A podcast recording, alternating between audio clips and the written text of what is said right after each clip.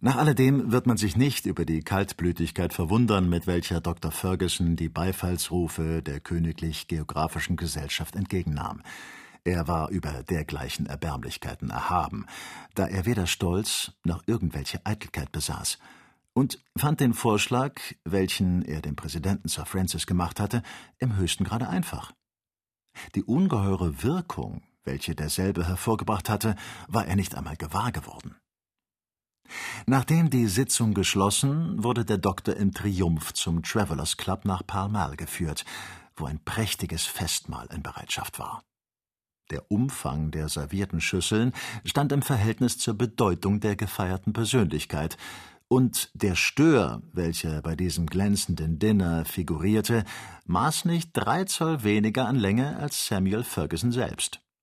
Zahlreiche Toaste wurden mit französischen Weinen auf die großen Reisenden ausgebracht, welche sich auf Afrikas Erde einen berühmten Namen gemacht hatten.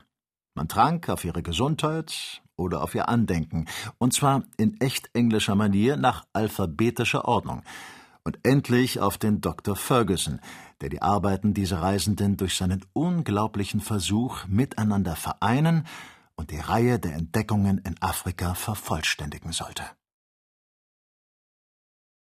Zweites Kapitel Am folgenden Tage veröffentlichte der Daily Telegraph in seiner Nummer vom 15. Januar einen also lautenden Artikel. Das Geheimnis der ungeheuren afrikanischen Einöden wird endlich offenbart werden. Ein moderner Odysseus wird uns die Lösung dieses Rätsels bringen, das die Gelehrten von sechs Jahrtausenden nicht zu entziffern vermochten. Ehedem wurde eine Aufsuchung der Nilquellen als ein wahnsinniges Beginnen, ein nicht zu verwirklichendes Hirngespinst betrachtet. Indem der Dr. Barth die von Denham und Clapperton vorgezeichnete Straße bis Sudan verfolgte, Dr. Livingstone seine unerschrockenen Nachforschungen von dem Kap der Guten Hoffnung bis zu dem Flussbecken des Sambesi ununterbrochen betrieb, die Kapitäne Burton und Speake die großen Binnenseen entdeckten, haben sie der modernen Zivilisation drei Bahnen geöffnet. Der Durchschnittspunkt, nach dem noch kein Reisender hat gelangen können, ist das eigentliche Herz Afrikas. Daraufhin müssen sich nunmehr alle Anstrengungen richten. Jetzt aber werden die Arbeiten dieser unerschrockenen Pioniere der Wissenschaft durch den kühnen Versuch des Dr. Samuel Ferguson untereinander verknüpft werden.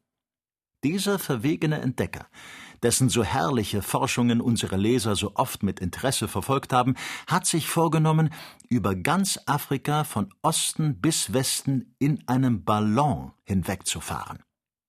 Sind wir recht unterrichtet, so würde der Ausgangspunkt dieser wunderbaren Reise die Insel Sansibar an der Ostküste sein.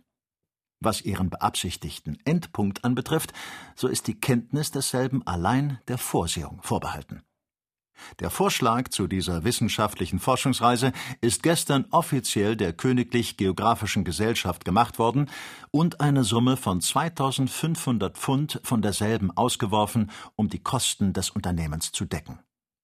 Wir werden unsere Leser beständig in Kenntnis über den Verlauf dieser staunenswerten Entdeckungsreise halten, von der sich in den Annalen der Geographie kein Präzedenzfall vorfindet.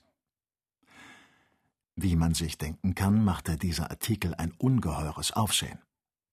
Zuerst stieß er auf allgemeinen Unglauben. Der Dr. Ferguson galt bei vielen für ein in der Idee existierendes, nur fingiertes Wesen von der Erfindung des Herrn Barnum, der, nachdem er in den Vereinigten Staaten gearbeitet hatte, sich nunmehr anschickte, die britischen Inseln zu machen. Eine scherzhafte Antwort erschien in Genf in der Februarnummer der Bulletins de la Société Géographique. Dieselbe verspottete in geistreicher Weise die Königlich Geographische Gesellschaft zu London, den Travellers Club und den riesigen Stör. Aber Herr Petermann brachte die Genfer Zeitschrift in seinen zu Gotha veröffentlichten Mitteilungen gründlich zum Schweigen, denn er kannte den Dr. Ferguson persönlich und leistete für die Unerschrockenheit seines kühnen Freundes Gewähr. Bald mussten übrigens alle Zweifel verstummen. Die Vorbereitungen zu der Reise gingen in London vor sich. Lyoner Fabriken hatten bedeutende Taftbestellungen für den Bau des Luftschiffes erhalten, Und endlich stellte die Regierung von Großbritannien das Transportschiff The Resolute, Kapitän Pannett, dem Doktor zur Verfügung. Alsbald ließen sich von vielen Seiten Äußerungen der Ermutigung vernehmen, und tausend Glückwünsche wurden laut. Die North American Review sah nicht ohne Missvergnügen einen solchen Ruhm England vorbehalten, nahm den Vorschlag des Doktors von einer scherzhaften Seite und lud ihn ein, da er dann einmal auf dem Wege sei, gleich weiter bis nach Amerika zu fahren.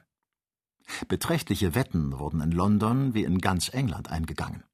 Erstens über die wirkliche oder nur vermutete Existenz des Dr. Ferguson, zweitens über die Reise selbst, die nach der Behauptung der einen nicht angetreten, nach der Meinung der anderen jedenfalls unternommen werden würde, drittens über die Wahrscheinlichkeit oder Unwahrscheinlichkeit einer Rückkehr des Dr. Ferguson.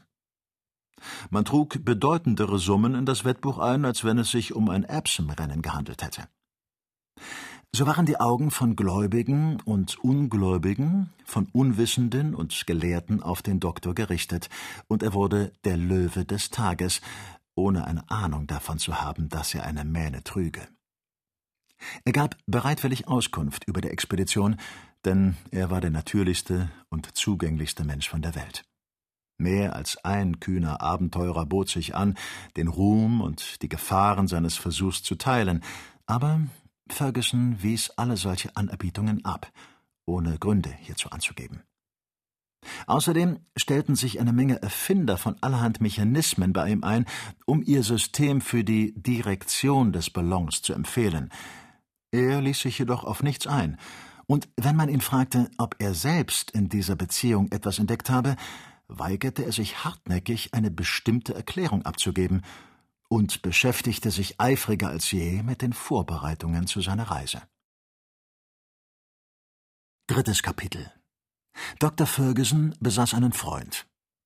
Derselbe war nicht etwa sein zweites Ich, kein alter Ego, zwischen zwei vollkommen gleichartigen Wesen hätte wirkliche Freundschaft nicht existieren können, aber wenn Dick Kennedy und Samuel Ferguson auch verschiedene Eigenschaften und Fähigkeiten, ja sogar ein verschiedenes Temperament besaßen, so waren sie doch ein Herz und eine Seele und wurden dadurch nicht weiter gestört.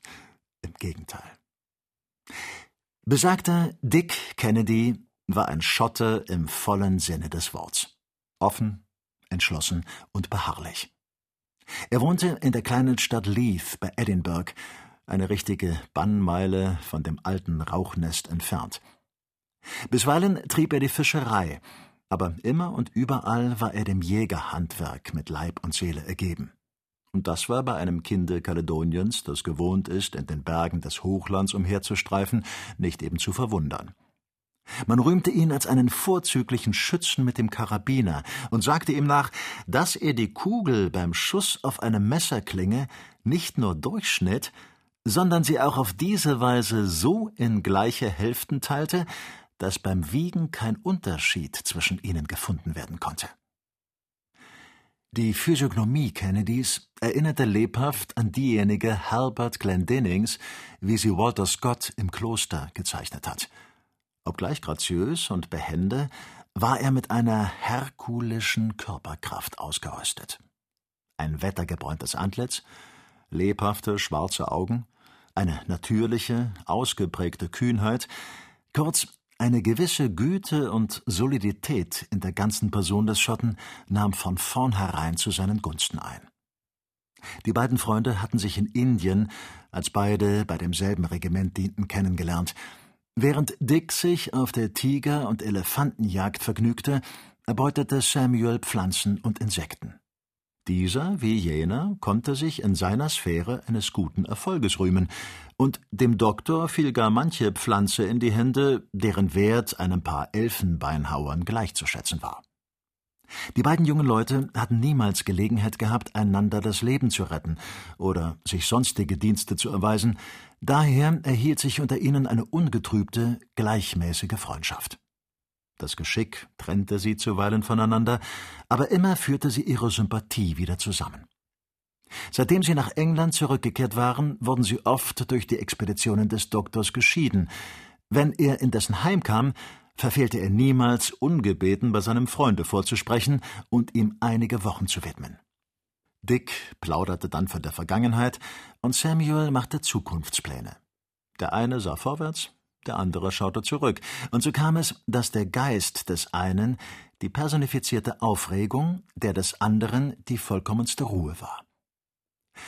Nachdem der Doktor von Tibet zurückgekommen war, sprach er fast zwei Jahre lang nicht von neuen Forschungsreisen, und Dick gab sich der Hoffnung hin, dass sein Reisetrieb und seine Sucht nach Abenteuern nun endlich befriedigt wären. Er war in diesem Gedanken entzückt. Wenn man auch noch so gut mit den Menschen umzugehen versteht, sagte er zu sich, muss es doch früher oder später ein schlechtes Ende nehmen. Man begibt sich nicht ungestraft unter Menschenfresser und wilde Tiere. So forderte denn Kennedy seinen Freund auf, ein Ende mit seinen Reisen zu machen und stellte ihm vor, dass er für die Wissenschaft genug und für die Dankbarkeit der Menschen bereits viel zu viel geleistet habe. Hierauf erhielt er von dem Doktor keine Antwort. Derselbe war in der nächsten Zeit nachdenklich, beschäftigte sich insgeheim mit Berechnungen, verbrachte die Nächte mit minutiösen Arbeiten über Zahlen brütend. Ja, er stellte sogar Experimente mit allerlei sonderbaren Maschinerien an, von denen man nicht wusste, was sie zu bedeuten hatten. So viel aber war klar ersichtlich. Es gärte ein neuer, großer Gedanke in dem Hirn Samuel Fergusons. Worüber mag er so gegrübelt haben? fragte sich Kennedy, als sein Freund ihn im Monat Januar verlassen hatte, um nach London zurückzukehren. Da wurde ihm die Beantwortung dieser Frage eines Morgens aus dem bereits mitgeteilten Artikel des Daily Telegraph. Barmherziger Himmel, rief er aus. Ist der Mensch wahnsinnig geworden? Afrika in einem Ballon durchreisen? Weiter fehlte nichts. Also darüber hat er in diesen beiden Jahren nachgesonnen. Als seine alte Vertraute Frau Elspeth ihm zu bedenken gab, dass dies alles auch nur eine Mystifikation sein könne, antwortete er Unsinn. Ich werde doch meinen Mann kennen. Das sieht ihm ähnlich, ganz ähnlich, durch die Lüfte reisen. Jetzt wird er gar eifersüchtig auf die Vögel. Nein, daraus soll nichts werden. Ich werde es zu verhindert wissen.